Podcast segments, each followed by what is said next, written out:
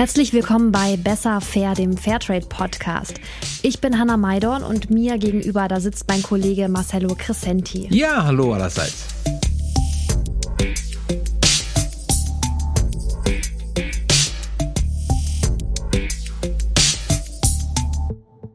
Marcelo und ich, wir gehören ja zum Presseteam bei Fairtrade, aber wir gehören auch zum Podcast-Team und dürfen hier regelmäßig spannende Gäste begrüßen. Auch heute wieder, und zwar sprechen wir heute mit Schauspielerin und Fairtrade-Botschafterin Lea Wojtak. Ja, hallo Lea, schön, dass das geklappt hat. Hallo ihr beiden, ja, vielen Dank für die Einladung. Lea, äh, viele kennen dich noch aus deiner Rolle in einer der bekanntesten deutschen Daily Soaps. Die Rede ist natürlich von Sophie Lind bei Gute Zeiten, Schlechte Zeiten. Vor ein paar Jahren bist du ausgestiegen und seitdem hast du in bekannten Serien wie Soko München oder Familie Dr. Kleist mitgespielt. Du hast äh, zuletzt auch für Netflix äh, warst du vor der Kamera. Gib uns doch äh, mal kurz ein Update. Was machst du gerade und was sind deine aktuellen Projekte? Also gerade habe ich äh, für Sky gedreht, eine britische Serie. Das war total spannend ähm, und auch ein bisschen kompliziert, weil das ganze Team irisch war und mit den ganzen Corona-Maßnahmen und Maske und irischem Akzent war das gar nicht so leicht äh, mit dem Englisch, aber es hat gut geklappt und es war eine tolle Rolle. Es hat viel Spaß gemacht. Ja, und seitdem bin ich in den E-Castings. Das hat sich ja jetzt auch verändert durch Corona, dass wir die Castings nicht mehr live machen, sondern eben vor allem äh, digital und zu Hause. Das heißt, ich habe mir so eine richtige kleine Wand dahin gebaut, dass das äh, alles schon zu Hause ist. Also das hat so das ganze Prozedere sehr verändert. Genau, und deswegen sitze ich jetzt zu Hause, mache E-Castings, habe eigene Projekte gerade und ähm, ja, bin eigentlich ganz zufrieden soweit.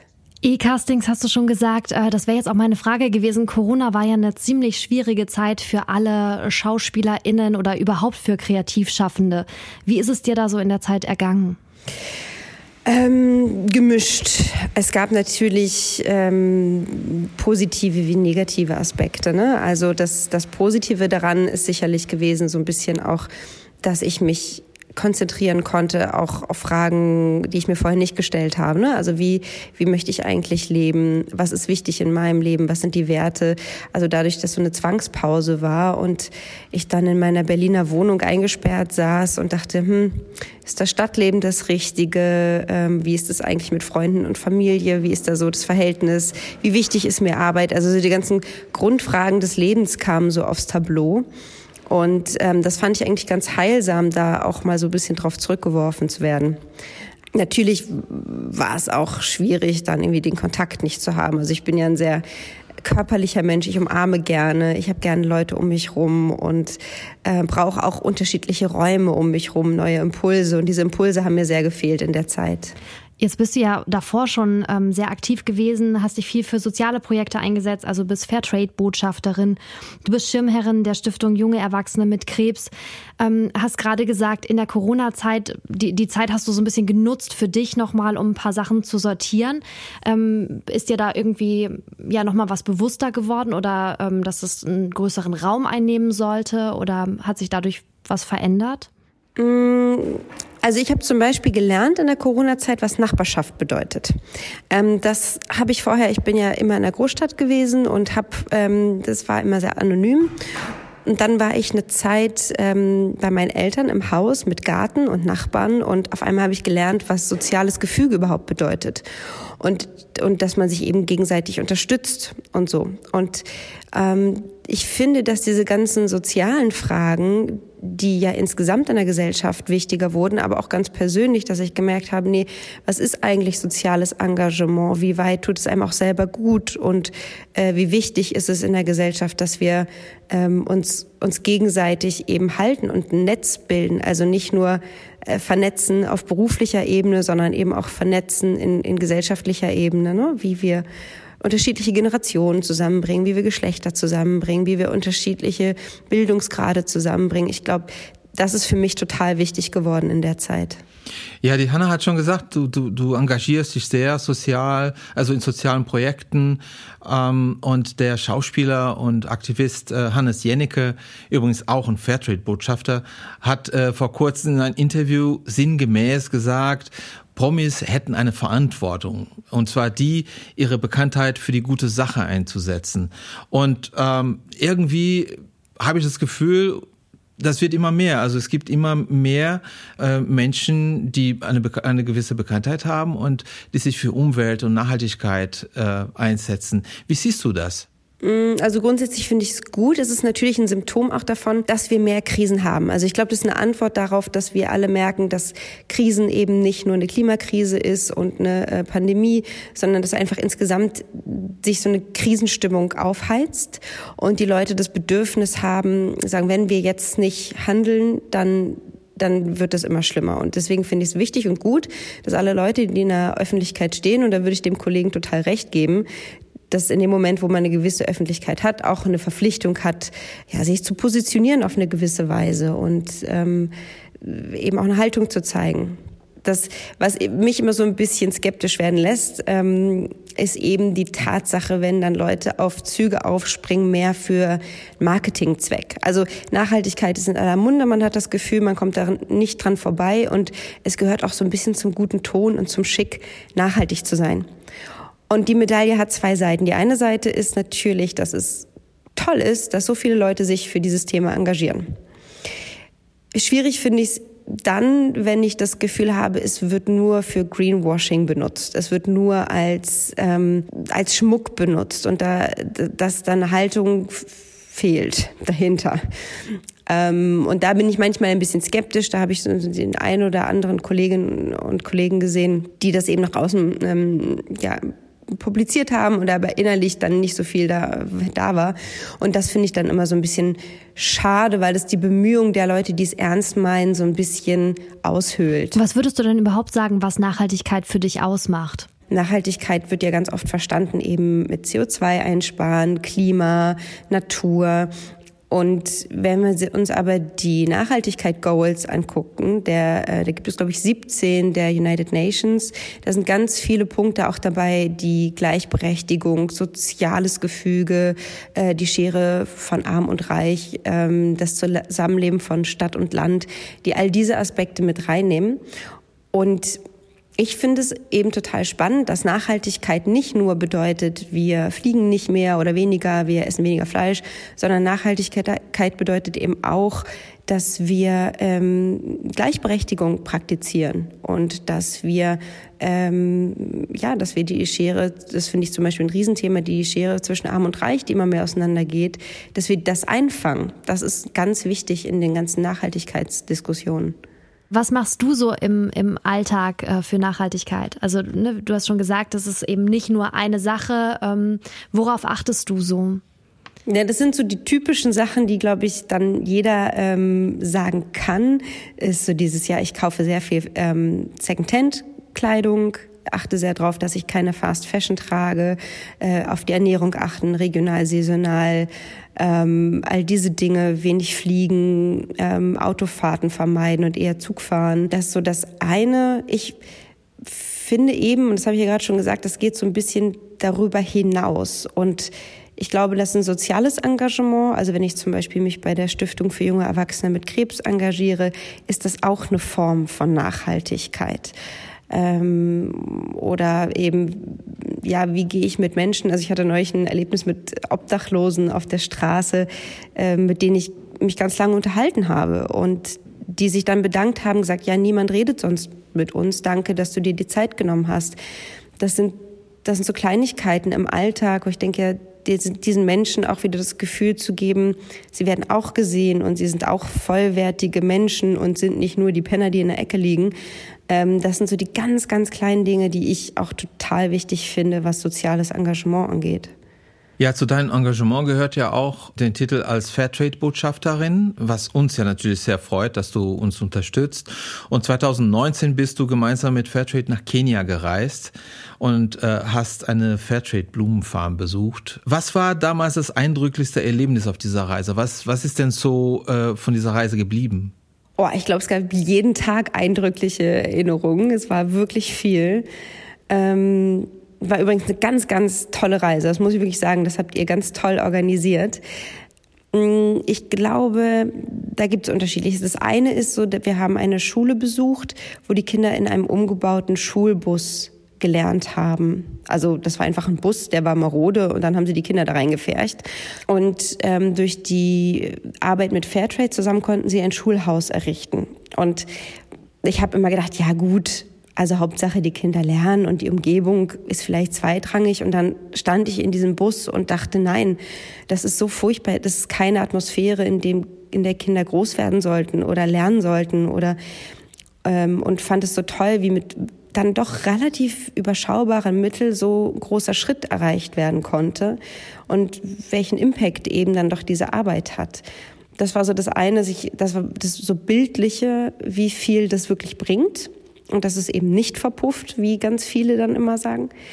Dann habe ich auch mehr über Strukturen verstanden. Also ich war zum Beispiel immer skeptisch, wenn es darum ging, Avocado oder Mango oder Bananen zu essen, weil die müssen ja eingeflogen werden. Das ist dann irgendwie wieder mit CO2 und so. Ich habe aber gelernt und verstanden, wie wichtig das für die Menschen vor Ort ist, dass wir deren Produkte konsumieren. Also dass wenn wir aufhören, Avocado, Bananen und Mango zu essen, dass dass sie keine Lebensgrundlage mehr haben. Das ist erstmal fühlt sich das widersprüchlich an. Da sagt man, ja, ich will CO2 sparen, ich will aber auch die Menschen unterstützen und irgendein Tod muss ich jetzt hier sterben anscheinend. Und mm, das zerreißt manchmal ein bisschen. Und da habe ich aber gelernt auf der Reise, sagen, nee, das ist, es ist schon in Ordnung, wenn man eben darauf achtet, dass zum Beispiel keine äh, Leerflüge sind. Also wenn wir jetzt über die Rosen reden, dass wenn die nach Deutschland geflogen werden, dass auf dem Rückweg was zurückgenommen wird, also dass keine Leertransporte sind. Wenn solche Dinge beachtet werden, wenn eben die ganzen Fairtrade-Richtlinien beachtet werden, dann ist das was, womit man leben kann. Das heißt, die Heise hat schon was mit dir gemacht. Das hat bei dir was ausgelöst. Ganz, ganz viel, ganz viel. Und ich habe verstanden, wie, wie sehr wir in, in Deutschland oder auch in Europa immer noch profitieren von alten kolonialen Strukturen. Das war mir damals auch nicht klar, dass wir bis heute eigentlich, es ist blöd, das zu sagen, aber auf Kosten anderer leben mit unserem Luxus. Und das tun wir größtenteils unbewusst. Ich glaube, ich bin, weiß da auch nicht alles. Aber da ist mir klar geworden, wie wir bis heute profitieren von alten Machtstrukturen. Und das fand ich echt gruselig, das zu sehen, dass das bis heute noch so ist. Hast du so für dich daraus einfach Schlüsse gezogen oder war das was, womit du dann auch zu Familie und Freundinnen gegangen bist und gesagt hast, Mensch, äh, das und das war mir vorher nicht so bewusst? Also wie offen gehst du damit so, ähm, ja, mit solchen Themen um? Weil man natürlich ähm, vieles für sich selbst entscheiden kann, aber dann ist ja immer die andere Frage, inwieweit versuche ich andere davon vielleicht auch zu überzeugen, dass die ähm, darauf achten sollten oder ähm, genau. Mm, jetzt lebe ich hier, glaube ich, so ein bisschen in einer Berlin-Blase auch. Das heißt, alle meine Freunde, die ich habe, die mich umgeben, die Menschen sind, die muss ich gar nicht überzeugen, weil die eh schon ähnliches Mindset haben wie ich. Mm, trotzdem war es spannend, sich auszutauschen, weil ich eben diese Erkenntnisse, die ich hatte, ähm, ganz gut weitertragen konnte und sich das auch so ein bisschen noch verselbstständigt hat in den Gesprächen, dass ich auch durch meine Freunde noch neue Sachen erfahren habe in dem Ganzen. Ich finde es immer gut, mit Fragen durch die Welt zu gehen und andere Leute zu fragen, habt ihr das auch schon mal so gesehen? Wie seht ihr das? Und dann dadurch, also durch Fragen eher Nachdenken zu provozieren. Ich habe das Gefühl, das funktioniert ganz gut, aber ich muss fairerweise auch sagen, ähm, ich lebe da wahrscheinlich ziemlich in einer Bubble. Das wird in anderen Regionen oder so vielleicht noch ein bisschen anders sein.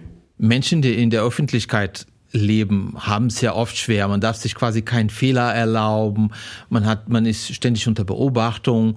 Ne? Also ähm, äh, wenn man nicht aufpasst, kommt da ein Shitstorm von irgendwo daher, nur weil man ein, ein Einweg-Kaffeebecher oder sowas benutzt hat. So sowas. Ja. Merkst du das auch? Also dass du kritischer beäugst wirst als andere, gerade weil du dich für gewisse Werte einsetzt? Mm, ich finde schon. Also zum Beispiel, als wir nach Kenia geflogen sind ähm, mit euch, mit Fairtrade, mm, habe ich das gepostet und habe gesagt, hey, voll toll, wir machen diese Reise, ich gucke mir das an. Und dann kam gleich, ja, du fliegst dafür aber. Und äh, ja, irgendwie, du schwimmst ja nicht und jetzt äh, toll, jetzt setzt du dich für Nachhaltigkeit ein, aber fliegst, das ist ja voll. Und ich denke, Leute, also ich finde sowieso Kategorien wie richtig und falsch, das ist so, das ist so überholt.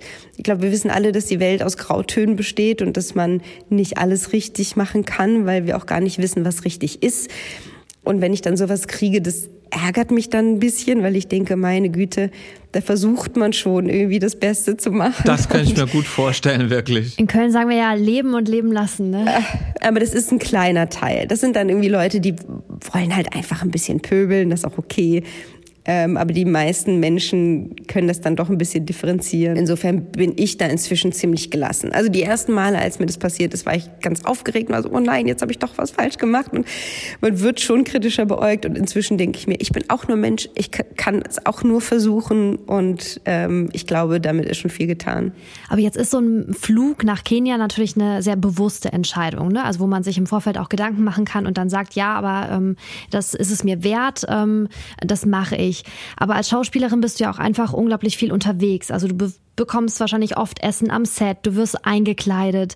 Also viele Entscheidungen, äh, könnte ich mir vorstellen, liegen anders als in dem Fall gar nicht unbedingt bei dir.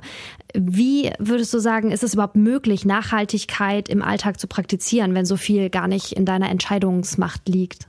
Ja, also über die Kostüme oder so habe ich natürlich keinen Einfluss. Ich kann jetzt nicht zu einem äh, Kostümdesigner gehen und sagen, also ich möchte bitte jetzt nur nachhaltige Kleidung. Das funktioniert natürlich nicht. Das würde auch deren Budgets sprengen. Das würde auch Kostüm Politik und Design völlig, das geht nicht. Was natürlich geht, ist, dass ich beim Catering sagen kann, ich möchte nur vegan essen.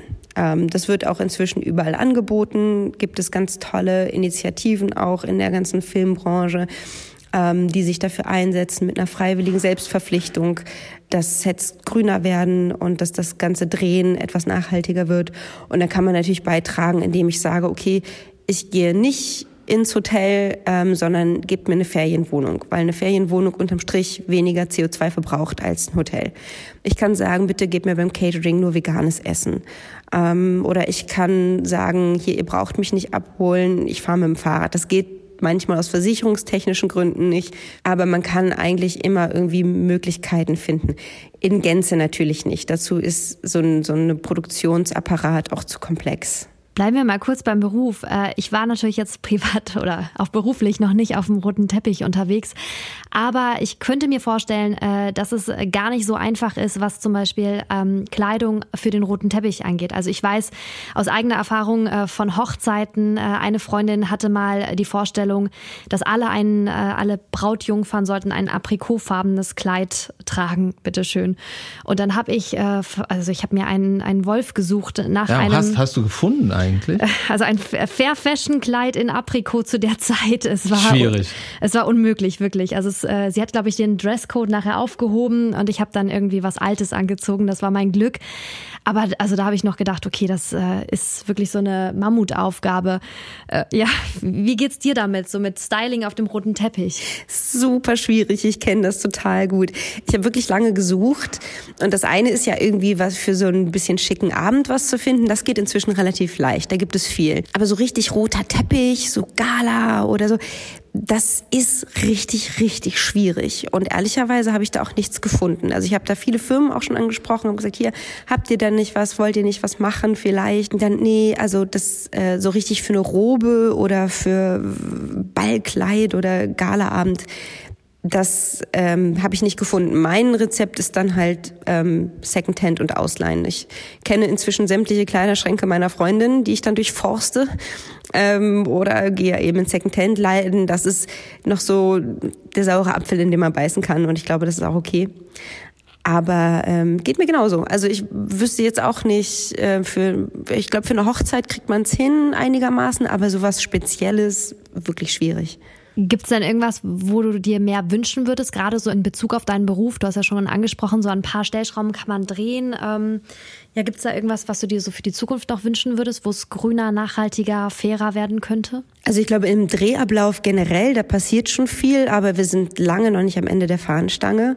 Das ist so das eine, aber das haben die Leute ganz gut auf dem Schirm, dass man das versucht, also wir reden von Pappbechern, Plastikbechern, von Fahrten, die man einsparen kann, etc. pp. Insgesamt habe ich den Eindruck, dass die Branche natürlich auch immer noch sehr beauty- und fashionlastig ist oft und bei jeder Veranstaltung dann irgendwie ein anderes Kleid wehe, du läufst in einem Outfit zweimal rum oder ähm, dann muss es halt auch immer der neueste Trend sein und irgendwie sowas. Und das ist manchmal, also mal abgesehen davon, dass es manchmal ein bisschen anstrengend ist, ähm, ist es auch einfach nicht also glaube ich, ein bisschen die falsche Botschaft dahinter, dass man immer was Neues anziehen muss. Ich finde es eigentlich cool. Ich habe mir schon überlegt, vielleicht mache ich das irgendwann immer aus Prinzip das gleiche Kleid anzukleben. Also wirklich zu sagen, ich habe ein Kleid für alle Veranstaltungen, in denen ich mich wohlfühle. Vielleicht ziehe ich das irgendwann mal durch, mal gucken. Oder so wie Angelina Jolie, die hat doch jetzt ihre alten Kleider äh, an die Töchter weitergegeben und Oder die so, kommen jetzt genau. in den Töchtern auf dem roten Teppich an. Das finde ich auch schön. Das ja, geht das auch. ist ein super Zeichen, ja. Ja, Lea, ähm, jetzt fast am Ende des Gesprächs. Eine, bleib, eine Frage bleibt natürlich nicht aus. Was ist denn dein Lieblings-Fairtrade-Produkt? Also du musst keine Marke nennen oder so, aber isst du gerne Schokolade, trinkst du gerne Kaffee, Tee? Was ist denn dein Lieblings-Fairtrade-Produkt? Eine Mischung zwischen Kaffee und Kakao. Ich trinke jeden Morgen einen Kaffee, einen Fairtrade-Kaffee mit Kakao. Ein bisschen. Und das ist eine ziemlich gute Mischung, finde ich. Oh, und das gibt viele Prämien für den globalen Süden. Hervorragend. Das stimmt.